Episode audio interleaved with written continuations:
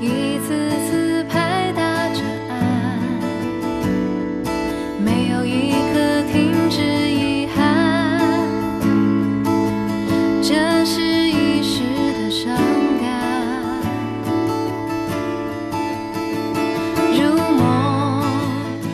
北京时间十二点零六分，这里是正在直播的文艺大家谈，来自中央人民广播电台文艺之声。各位好，我是小东。各位好，我是小昭。最近啊，正在热播的电视剧都挺好，引发了观众的热议。剧中的角色以及剧情的推进也是频繁的登上热搜。作为一部家庭剧，都挺好的焦点呢是中国社会中老百姓家长里短的一些事儿。剧情呢也是包含了原生家庭、重男轻女、吸血鬼式的亲戚以及啃老等热门的话题。所以说呀，是聚焦社会生活的都市剧不少，但是呢，都挺好这部剧啊，却因为它的故事和演绎都比较生活化，所以呢，精准的戳中了不少观众的痛点，从而引发了共鸣。电视剧都挺好，改编自阿奈的同名小说，由简川和执导，姚晨、倪大红、郭京飞、杨佑宁、李念等主演。三月一号开始呢，在浙江卫视和江苏卫视首播，而且在爱奇艺、优酷和腾讯视频呢也是同步播出。随着剧情的展开，剧中每个人物的性格优点、缺点也都一一的展现了出来。剧中的角色面临着各种各样的问题，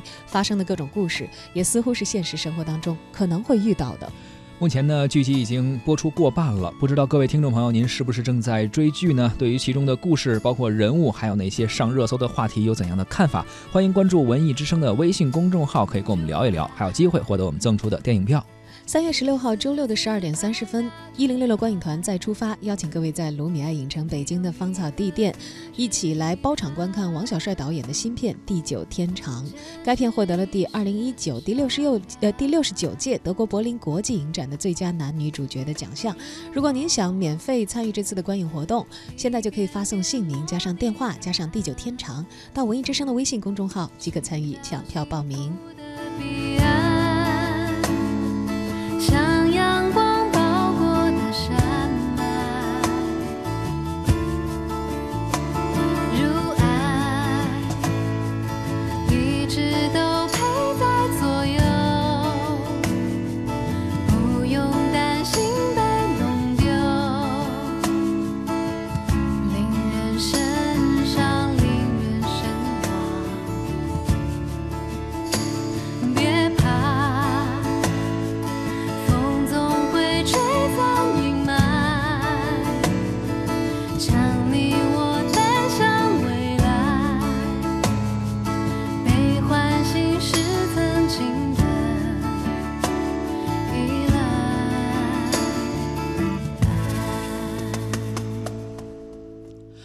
您正在收听的是《文艺之声·文艺大家谈》，今天咱们关注的是正在热播的电视剧《都挺好》。这部电视剧呢，开篇就呈现了一个因为父不慈母不爱导致家宅不安的苏家的故事。第一集一开篇呀，一切都来得这么突然。陈瑾饰演的苏母突然间心梗离世了，已在国外安家的大儿子苏明哲放下手中尚未稳固的事业，紧急飞回国料理后事。而平常呢，集爸爸妈妈万千宠爱于一身的二儿子，由郭京飞饰演的苏明成是伤心欲绝，连从不受待见的小女儿姚晨饰演的这个苏明玉啊，也一起来帮忙处理丧事。表面上无限风光的苏家，就这样随着苏母的突然离世，瞬间的分崩离析。意想不到的隐患是层层的显露，对毫无主见又自私小气的苏父的安置以及后续的一些生活问题呀、打破了三个家的平静生活。由倪大红所饰演的父亲苏大强是终于摆脱了妻子铁腕般的束缚啊，对几个孩子呢是变本加厉，不断的提出一些过分的要求。在美国工作的老大苏明哲回到了国内，一心要挑起家庭的重担，但是呢却力不从心，不堪重负，也导致妻子和孩子呢不断的和他疏远。一直在啃老的老二苏明成毫无悔改之意，贪慕虚荣，一心想要发财，从而导致事业和家庭呢都不如意。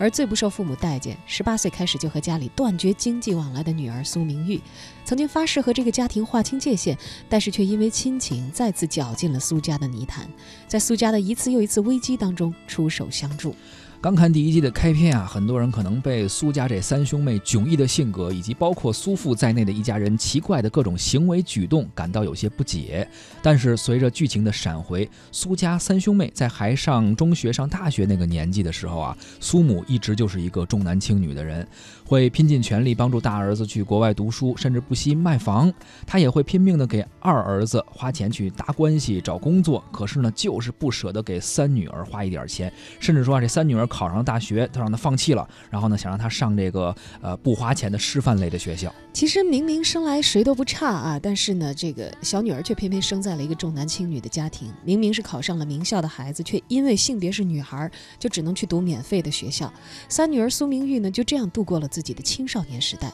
而苏母甚至是明说，老了以后养老也不用你，以至于苏明玉跟家里的关系呢闹得非常之僵，然后离家出走，靠着自己的努力去社会上闯荡，从此就再也没有回家。而苏母的去世呢，把这种矛盾推向了顶点。习惯啃老的二哥对于明玉呢，更是恶语相向。这里面还有一个角色啊，就是倪大红饰演的苏大强，他不仅是一位父亲，也是一种象征。他保守而且蛮横的言行，在城市家庭文明中。的冲击下，不断的支离破碎，但是他呢还要捍卫自己的尊严。其实用我们的话说，就是挺好面子的。而高鑫饰演的这个大哥苏明哲呢，他呢这种悲欢与窘迫，把普通人对于海外生活的一些想象给打破了。包括郭京飞饰演的二哥苏明成，他是一个悲观主义者，总是用自己的油腔滑调来对付生活中的鸡毛蒜皮。光明日报刊载了资深影评人韩浩月的文章啊，他在文章中是这么评论的：说都挺好的故事呢，是基于对于普通人过去的生活、历史和情感体验而创作出来的。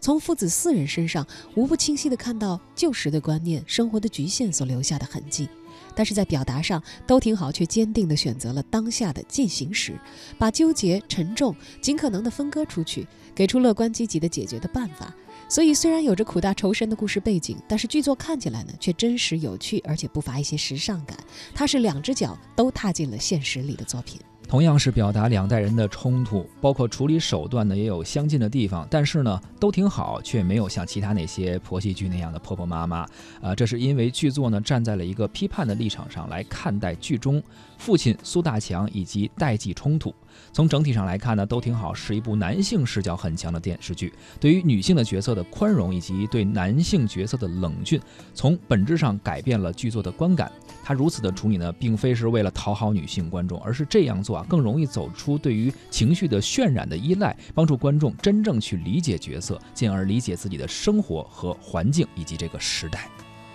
而文艺之声的好朋友啊，资深的文艺记者胡克飞呢，最近也在关注这部热播的剧集，都挺好。在看过之后呢，他也分享了他的观感。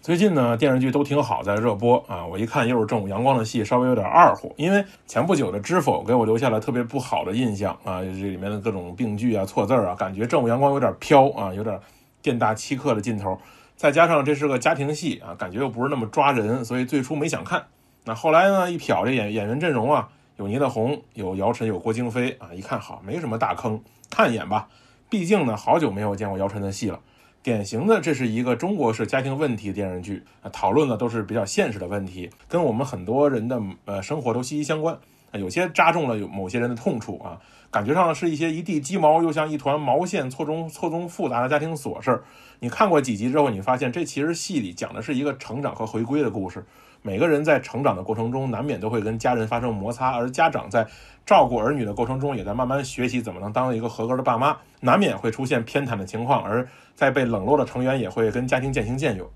啊，这个片子之所以最开始的慢热，后来成为大热啊，我觉得主要还是扎中了很多人的这个问题啊现状。尤其是在这个二孩时代啊，重男轻女的问题啊，这个厚此薄彼的问题啊，你被偏爱的有恃无恐啊，没有被满足的永远挣扎，这个父母一碗水端不平，其实是害了好几个孩子，所以这个揭示的问题是比较现实的，所以我还挺佩服这个作者阿奈的，他从《欢乐颂》到《大江大河》，再到再再到这次的都挺好，他敏锐地把握了这个这个商业的价值和人性啊，观众的这个这个这个感官刺激的平衡点。现在的作家呀，早已不是那种五十年前。自己在在在家里憋好几年，然后写完以后颤颤巍巍的把它寄给出版社，盼着出版社能给自己回信那种写法，而是针对于现在的社会、现在的受众、现在的传播途径、现在的资本定向打造，适时的点燃观众的情绪。通过几部戏，我们可以发现阿奈对于读者或者观众的情绪点把握的非常准确。他的几部作品中都揭示了与大众情绪紧密贴合的社会问题，这个其实挺可怕的。就是我们现在说，这类似于互联网的大数据分析，人家一个人把这事儿给办了。至于说大家看完这个片子之后，之后啊，虽然没有播完啊，这个之后的讨论，原生家庭应该怎么解决啊？我觉得这个事儿没法讨论啊，一个尖儿有一个尖儿的做法啊。你说你问我，我提出了一个办法之后，又有一大堆伦理、传统、规矩、老理在等着我抬不完的杠。所以说呢，你非要问我，我就把这个事儿跟你说透一点，就是如果您受制于这种所谓的禁锢而痛苦的话，那是您活该啊。既然一家人性格相冲，在一块儿不舒服，非要在一块儿过吗？那合不来就放弃，就分开，没有问题，对不对？这在我看来是最优的解决办法。您说您做不到，那您就接茬难受着，是吧？所以我才说这个事儿没法讨论。对于大部分中国人来说，不痛快也不解决。然后我觉得全世界都对对自己不公平，这就是现状。然后我想说说演员，成了精的倪大红，在很长一段时间里，我们很少看到倪倪大红演主角。在正阳门下小女人的时候，我还在跟朋友探讨说，这是不是最近一段时间倪大红演的第一次男一号？就这么一个长期演配角的中年男演员，生生把自己演成了精。很多观众在看到剧中倪大红扮演的这个苏大强的时候，都发出感慨说：“天哪，这不就是我家那个作天作地的爷爷或者奶奶吗？”还有观众说：“说我看了电视剧想揍他。”这足以说明一个演员在表演上的成绩。说完倪大红，我们再来看姚晨，不算漂亮，在但是她演戏贵在真诚啊，不管是郭芙蓉啊，还是翠萍啊，都把握得很出色。在这个戏里塑造的人物也很饱满，感觉是姚晨岁数到了。年纪到了，阅历也到了，所以对这个角色驾轻就熟了。而郭京飞基本上是有口皆碑的演员，科班出身却大器晚成。这这几年才通过慢慢通过几部作品被大家熟知。那么一部热播的电视剧，一个流量演员都没有啊！不通过炒作啊，就通过作品本身踏踏实实的剧本来做啊，其实是给了那些想借着流量上位的演员和出品方一记响亮的耳光。您那边钱是一分钱都没少花，得到了全是骂街。我们这边。扎扎实实一步一步走，赚的都是口碑。你说最后谁亏了呢？其实这个趋势已经挺明显的了。最近热播的电视剧，你看啊，《芝麻胡同》啊，都挺好，都是中年老戏骨在挺着吧。咱们再往前倒，看这个贺岁档电影《流浪地球》《疯狂的外星人》《飞驰人生》，吴京、沈腾、黄渤都不是流量吧？你会发现，无论这些中年男演员被经纪公司立了多少人设，但是作品都立得住吧？这就让人很放心。就是我作为一个观众，我其实不在乎你这些人设是什么，什么温暖大叔啊，是怎么怎么样，我不在乎，我不在乎你被吹得多美，只要您给我好的产品就行，对吧？相比起现在的这个流量明星，就是你一句话都没少吹啊，一直在吹，但是你一个好作品都没有给我，这就让人很厌恶，对不对？现在发现越来越多的观众厌倦了流量的假，而选择了作品的真，这就是我经常说的大浪淘沙呀。你让这个乱象再乱一点，没事儿，让它乱着，终有一天会走上正道。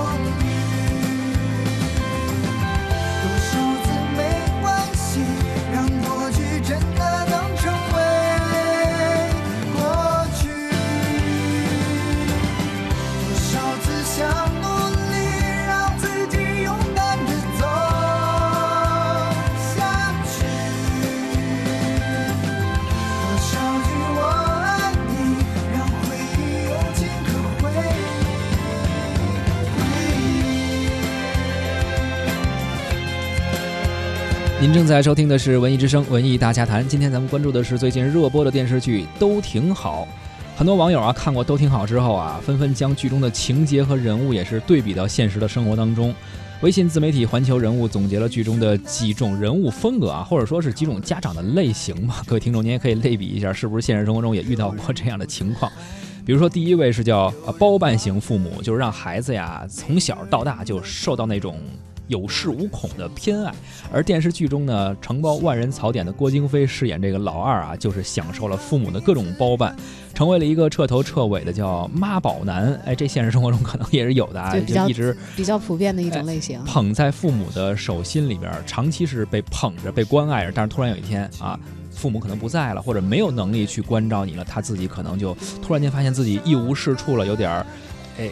就是现实生活中可能会有这样的人，就像这郭京飞饰演的角色一样。那么还有一种父母类型呢，叫讨债型的父母啊，辛苦养大的孩子就像韭菜一样，该收割了。就是虽然你父母其实是抱着这个把万千宠爱集在孩子身上的这样的一个付出的心态，嗯，但是孩子长大了就一定涌泉相报、全力尽孝吗？很有可能这样的父母，有一些人是功利心比较强的啊，把这个子女的抚养呢当成是一个投资，所以老了呢就会肆无忌惮的去索取，因为觉得好像我生你养你，现在就是该你回报我的时候了。电视剧里边倪大红饰演的苏大强，其实就是这样一个 讨债型的一个角色啊。呃，还有一种呢是叫忽略型父母，就让孩子觉得，哎，我是不是你们家亲生的？这剧中呢。重男轻女的这个苏家就是这样，苏明玉就是姚晨饰演这角色，已经从小就是家里一个透明人，后来已经断绝了经济来往嘛，啊，包括什么一块儿吃饭的时候夹鸡腿儿都没自己的这样的一个状态。这当然了，这个我们总结的这几种都是比较不理想的啊。哎当然，确确实实这个也有很多这个幸福的家庭，只不过其实都挺好。这个题目啊，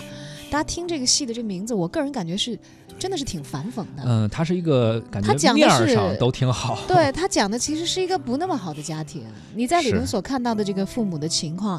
他们的偏爱，他们对于子女的伤害，嗯，和有的时候他们自私起来，对于这个其他家庭成员的这个无所顾忌啊，你说这个叫挺好吗？就是所以他这名字都挺好，其实可能真的是充满了这个反讽的意味。对，他其实也是表现了生活中的一种状态，就是大家都特别好面子。因为你看这个剧也会发现，无论是这个苏父还是苏母，他们说老了之后我们比什么呀？其实比的就是孩子。可能孩子在国外混的也不是特别如意，但是他不说这个。可能呢，有些孩子不是特别照顾自己，他会说啊，我们这孩子呃工作非常不错，或者或者说后来因为他他要去美国嘛，后来去不成了，说哎呀，是因为二儿子舍不得我不让我去，然后我才又留在了国内，等等，很多都是靠面子。然后你面上看这一家人都挺好，实际上呢，内在确实就像你说的，挺讽刺的，并不是表面看的那样。当然，很多网友也在这个戏里头啊，看到了很多自己现实生活当中所见的东西的一个投射啊。像这个这位名叫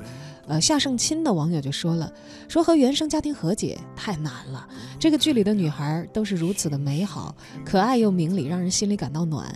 但是看了这个戏，觉得一个家庭里的男人呐、太重要了。嗯，苏明玉没有体贴的妈妈，但是有可相伴的男人，还算是万幸。这剧挺逗的哈，这很多女性观众可能看完之后觉得特别心中暗爽，因为这里边的女性角色真的除了那个已经去世的苏母以外，就是这三个两个孩子他们找的这个对象吧，老婆啊，都都是那种特别 懂事儿的女性。你知道，其实原生家庭这个话题，可能近些年随着这个心理常识的一些普及啊，不断的成为这个网络热议的一个话题啊。是，确实，原生家庭对我们的影响非常非常之重大。嗯，但是我想说的一点就是，